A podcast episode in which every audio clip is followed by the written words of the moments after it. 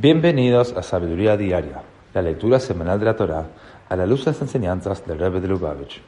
En la tercera lectura de la Parashá de Bayera, aprendemos cómo a pesar de las súplicas de Abraham, la maldad de Sodoma y sus ciudades vecinas eran tan grande que no podía ser pasada por alto.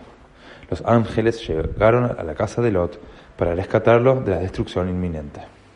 Como dice el versículo,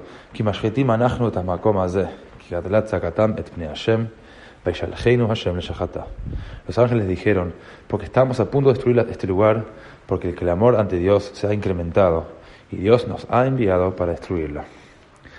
En el Sijot, tomo 35, el Rebbe nos enseña que la maldad de Sodoma y sus ciudades vecinas eran una reacción errónea, exagerada, al diluvio de Noah. La generación del diluvio había sido limpiada principalmente debido a que practicaban y excusaban el robo, la toma forzosa e injusta de la propiedad de una persona por otra. Los residentes de Sodoma, conscientes de esto, declararon que el derecho a la propiedad era absoluto, ilegalizando la caridad y la hospitalidad como usos injustos de las posesiones de otra persona. En su celo, la gente de Sodoma no se dio cuenta que este extremo opuesto era tan destructivo como absolver el robo.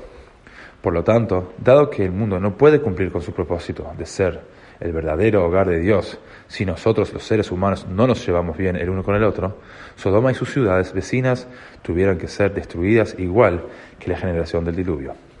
Sin embargo, dado que sus intenciones, aunque torcidas, surgían de un deseo de hacer lo correcto, se nos dice que esas ciudades serán restauradas en la era mesiánica. Podemos aprender de esto que nuestro desafío es encontrar el equilibrio apropiado en vez de una vida de extremos.